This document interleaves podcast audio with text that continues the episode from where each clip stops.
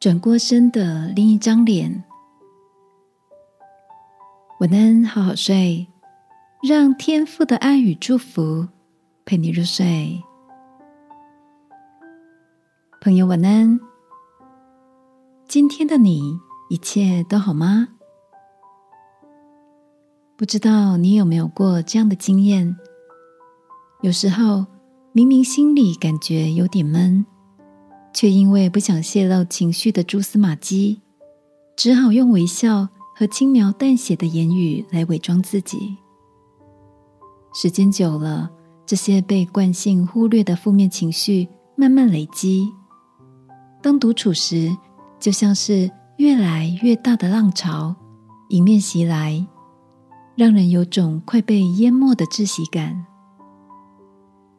曾经在一个报道中看过这样的描述：情绪低落就像心灵感冒一样，每个人都有机会在某一个时间点有忧郁的症状出现。即使是外表看起来乐观开朗的人，也不例外。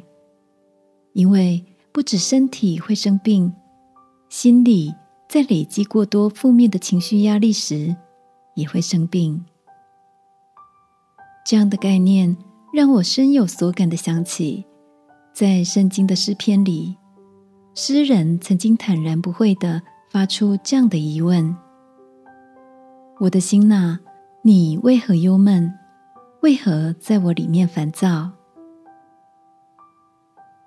亲爱的，如果最近的你也在转身离开人群时，发现自己收起的笑容背后，有一张难掩落寞的脸，让我们试着敞开面对内心深处真实的情绪，因为那张忧郁的面容也值得一个体贴的关注和微笑的拥抱。